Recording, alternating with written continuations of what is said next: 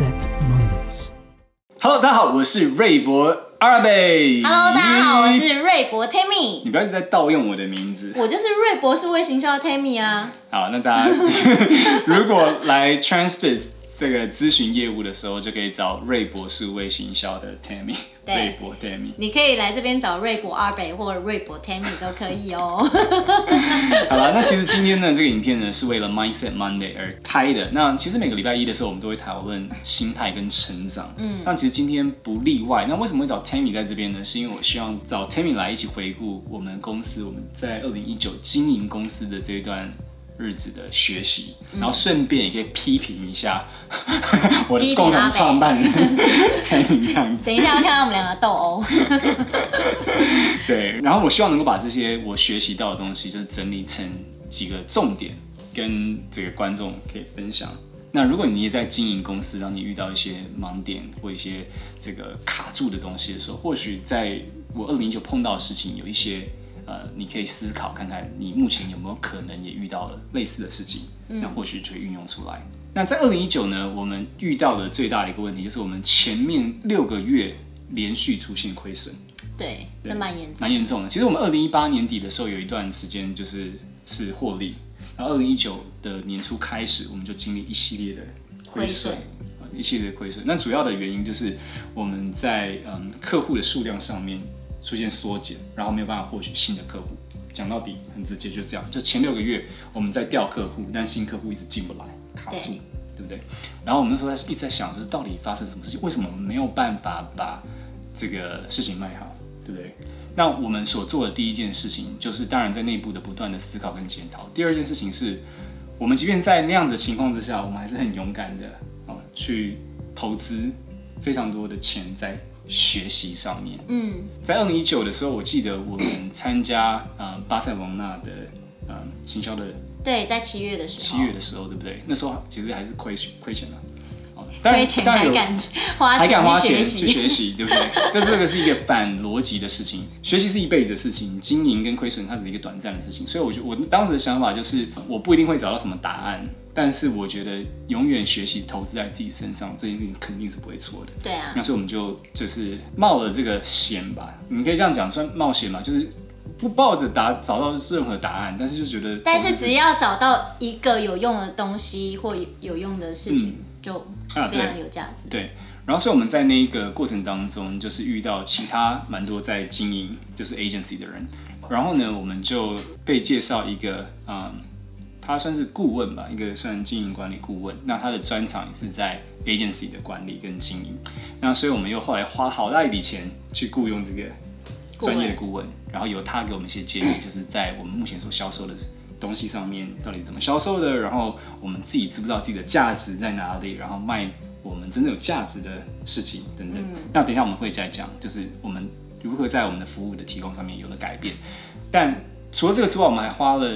呃，我我自己还花了三十万台币，然后参加了一个叫 Client Kit，也是一个学习的事情，也是围绕在 mindset 心态的成长，然后如何管理好自己的时间，如何让自己每一天有最大的产出，如何用正确的心过日子，哦，这种等等这种东西，然后还有阅读非常多的事情，就是我在年初的时候，就是应该说过往我从来没有在经营管理领导上面去做任何的学习跟功夫。我经营公司这几年来，我都觉得反正经营管理就是一个自然的事情。嗯，啊，反正有人来你就跟他讲话，他做不好你就骂他。换老板，乱七八糟，对不对？就是没有好好的想什么叫做经营，什么叫做管理，什么叫做领导，没有没有真的认真去想过这件事情。就好像很多父母啊，生了孩子之后就觉得，哎，生孩子跟带孩子就是那样子啊，自然而然的，孩子吵了你就骂他，难得就是乖了就给他个糖吃。那也因此，很多父母这个不知道真的怎么带孩子嘛，对不对？那所以我后来就感觉不对啊，我公司我怎么可以不好好的学习管理？所以我在今年年初的时候，也花了非常多的时间在阅读除了行销以外的书籍。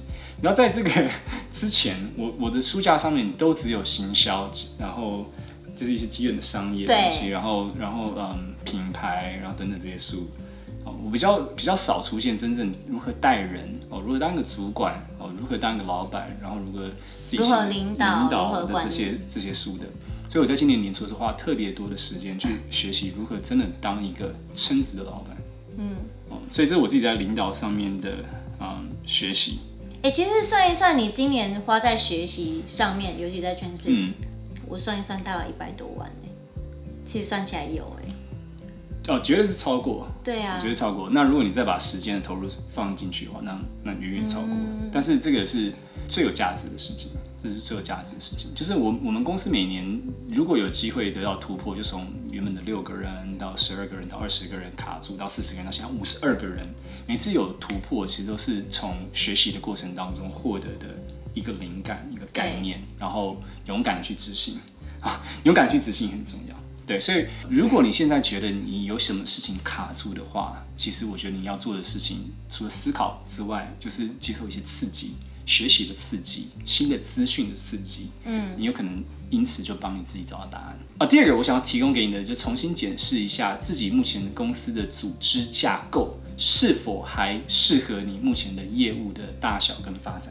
嗯，在二零一九，我们做了一个非常大的改变，就是组织的调整。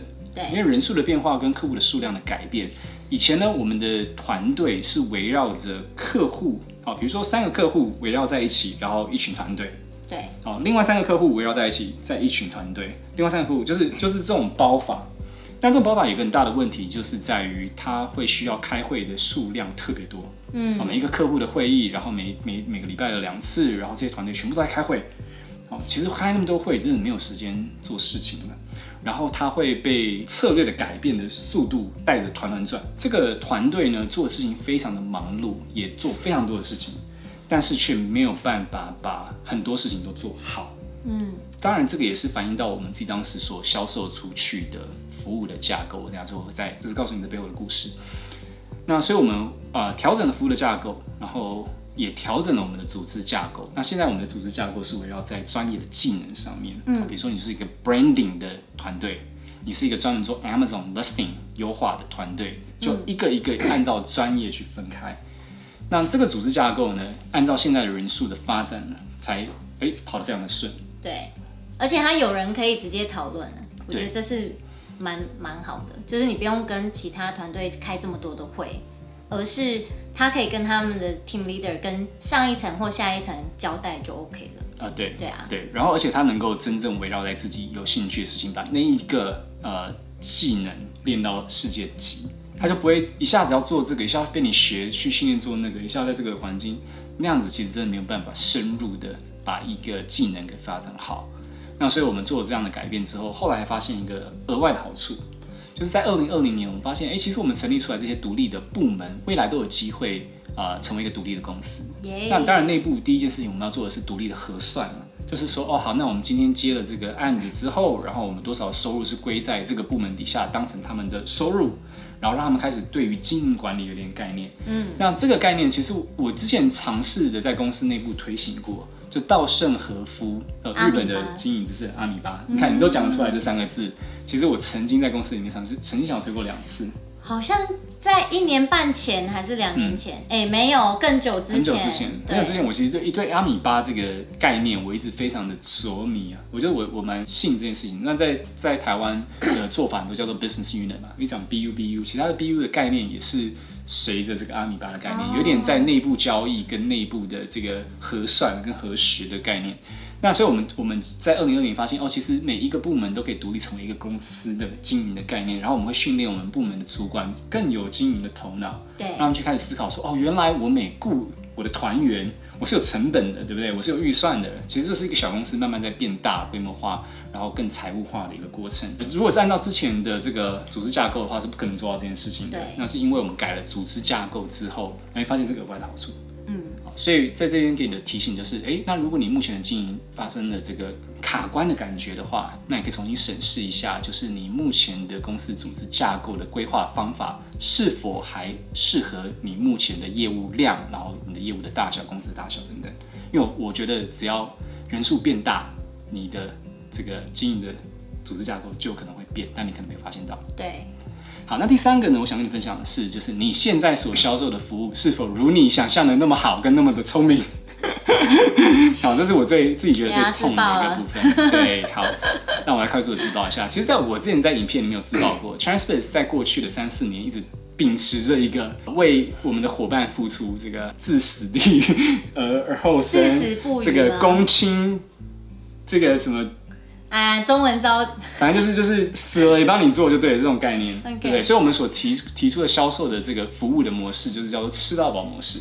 吃到饱模式呢，就是你付我一个钱，然后在这个钱里面，我们就说我们会提供哪些可能性的服务啊，然后我们就会随着这个可能性的服务去尽量的满足跟提供。可是没有很大的一个问题吧，就是呃，虽然你什么都能做，但实际上你所收到钱就是非常有限的。对，哦，所以你能够真的做到，不是真的每一项都做得到，至少它不是在同时能够做到的。对，那如果真的同时要能做到，我可能要放一个一百人团队服务一个客人，而那个客人只可能付我几万块钱而已一个月。实际上，它的这个模式是非常困难的。哦，那它背后没有任何的真实条件，说到底几个小时，其实我们也没有讲，所以我们就是尽可能的、尽可能的去做。那最后这个结果呢是什么？最后的结果就是我们的人付出的时间非常的多。对，但是客户他可能觉得。也不是感受不到真实的感觉啦，反正觉得我付这个钱，然后我也会就是希望你来做做多做这个啊，你为什么不做那个？这个你好像做不太好，你为什么不做这个？所以你已经做得非常累了，客户还想你在做各种事情，好，那最后他未必能够反映在销售上面，因为一个团队被你搞得这个头都晕了，他没有办法把专注的几件关键跟重要的事情做好。对不对？所以这个看起来好像对于客户来说有非常大的价值的服务，但实际上。它并不是在所有的客户上面都有那么好的成效跟收成。的确，因为每每一种商品它所适合做的东西有点不一样，非常不一样。对啊，所以我觉得还是要依照那个因材施教。啊，对。啊，对，是什么意思？对啊，因材施教没有错，啊，就是这个产品适合什么行销的手法，然后你给他那三个方法就好了。对，那何必只是做二十八个全部都做，然后对，就是没有必要。对，因为客户当然会想要都做啊。因为对他来讲，他觉得我钱已经花了，那我不都做我？但他可能把这些时间全部 focus 在那三件事情，帮他带来营收跟价值，其实大过于做全部事情，然后做不精。没错哦，为什么我刚才说这个是最蠢？因为。当时这个 idea 是我我想出来的，而且有人说，为什么那么天才想到这种方法，都没有人在做，因为都没有人在做，就是因为觉得这个事情太傻了，所以没有人要做。傻。对啊，对啊，也是这样。而且而且其实这个对于客户来讲，他是很难理解了。有些客户理解，他就用了，然后也可能用了之后就嗯有点 abuse 吧，不能说 abuse，他也不是刻也不是刻意。应该说你你说吃到饱，他就会觉得那。我要全部都来，对对，对，但你就没有办法一次出那么多菜嘛？啊，对，对不对？对，就是这样子。然后，所以我们在年终之后，我们就意识到，哎，其实等等，我我我过往所相信的事情啊，即便那个对我来讲，你还不记得每次你跟我讲的时候，我就一直跟你吵这件事情。对、啊，我说这样怎么可能会赚？你要说，你你那时候讲什么？我忘记了。但是我那时候就说你，就说你是秦始皇啊！我不知道，我就说，我应该是说，但是这样子才能够就是最最弹性的啊，完整的啊，还是怎么样子？哦，没有，你那时候说了一句话说，说这样子对我们客户才是最大的帮助，对对，才可以真的帮他打造营收，对。但其实未未未必啦，对呀、啊，未必啦。其实这个最后的结果就是未必，就是我我我提供了一个安全网，但到最后这个网呢，它的无限的弹性太大。嗯，Anyway，所以呃，重新解释一下，就是这个你目前所提供的服务是否是真的能够创造利润的服务？我都听起来很傻，但是至少我就犯了这个错。对啊，因为有时候就是人都会有一点盲点，对，就会觉得自己所想出来这个东西好。对，然后就觉得哎、欸，这个东西真好，我要一直一直用这方法做。对，我一直用这方法，我用这方法做了四年，然后就是很辛苦，一直都很辛苦。然后呃，有成功的案例，但有失败的案例，对不对？就是客户有因为这方法而成功的，然后也因为这个方法没有成功的，对不对？那后来我们转了新的方法之后，反而成功率更大幅的提升了。对、啊，因为我们就是很重点式的，就是先来说这商品到底怎么做才行，就是方法一二三。好，那我就提供这一二三服务给你。那我就收你这个钱，对啊，就是单纯单纯一点，单纯直接，所以客户也也更理解更懂，所以这两这个改变变两个，就是第一个，你原本卖一个吃到饱的服务，客户很难懂的吧？我讲了二十个我们可以做的数位行销策略跟手法，他才听得懂一个而已。啊、呃，那个是对，所以你卖了一个很复杂的服务，其实基本上你认为对客户好，客户基本上没听懂，然后你很难卖。那后来我们改了这个之后，我们的这个成交率提高很多，对不对？对，你终于搞懂你想要干嘛了。对啊，终于搞搞得懂你的后面的苦心了，你把你的苦心浓缩再浓缩，变成一个他看得懂的事情，而且直接可以帮他带来效益，也才是比较重要。对，而这也是行销跟销售的人很大的一个问题跟盲点，就是你讲的东西，只要对方听不懂你在讲什么的时候。这东西是绝对卖不出去的，嗯、或者是你觉得对方应该要听得懂你在讲什么，然后你就讲了，但对方其实没有听懂，你东西还是卖不出去。嗯，对我我我讲了这二十个，对我来讲那二十个太太熟了，每一件事情为什么，然后它的背后逻辑是什么什么，我就讲得一清二楚。我认为讲得一清二楚。嗯，可是其实那是我花了十几年累积起来的经验。但你忘记？对，我就觉得嗯，他他应该懂啊，就是其实搞到最后就是你讲了一大堆，别人听不懂。别人听不懂，他就不会买单。对，所以这是我学到的一个很大的，就是如果现在你的销售的东西啊、呃、卖的很差的话，可能不是你的销售的能力出了问题，有可能销售你的服务本身出了问题，就像我们公司一样，对不对？我一开始的时候，哎，Tammy 你是不会卖啊？我我我的服务这么好，你看我这个收这么一点钱，我们后面团队做的要死要活的，只收这么一点点钱。每个月收这个钱做三四百小时给客人，你还卖不掉？你是不是不会卖东西啊？搞得搞得到最后啊，他 Tammy 都怀疑人生了，怀疑人生的价值观了。最后他发现不是，是我打造出来的产品不好，啊，再导致人家卖不出去。哎，真的是。所以总结到最后，其实二零一九年。我们最大的突破就是找到盲点，透过学习或者是透过比较客观的，然后又有经验的像顾问这样的角色来帮助你。然后第二是审视自己的服务，审视自己的团队的架构是不是 OK 的，因为我觉得任何人都会有自己的盲点。嗯，就是如果透过外部的声音的时候，其实你有时候能够更快的找到你的盲点吧。应该这样，就是我们雇的这顾问。实际金额我们不讲，但是真的花了不少钱，很多钱，很多钱，真的花很多钱，对，花很多钱。然后，但是效果来的非常快，因为它它就是外部的声音。当时我们说我们在提供这服务的时候，他嘴巴张得非常开。我想说，嚯，这个老外佩服我了吧？哦，嘴巴张那么开，一定觉得 那你太聪明了。结果他就是用一种非常觉得你很荒谬的口气告诉我说。哎、欸，不好意思，我们要重来一下。我不知道你在搞什么，但是你必须要重来。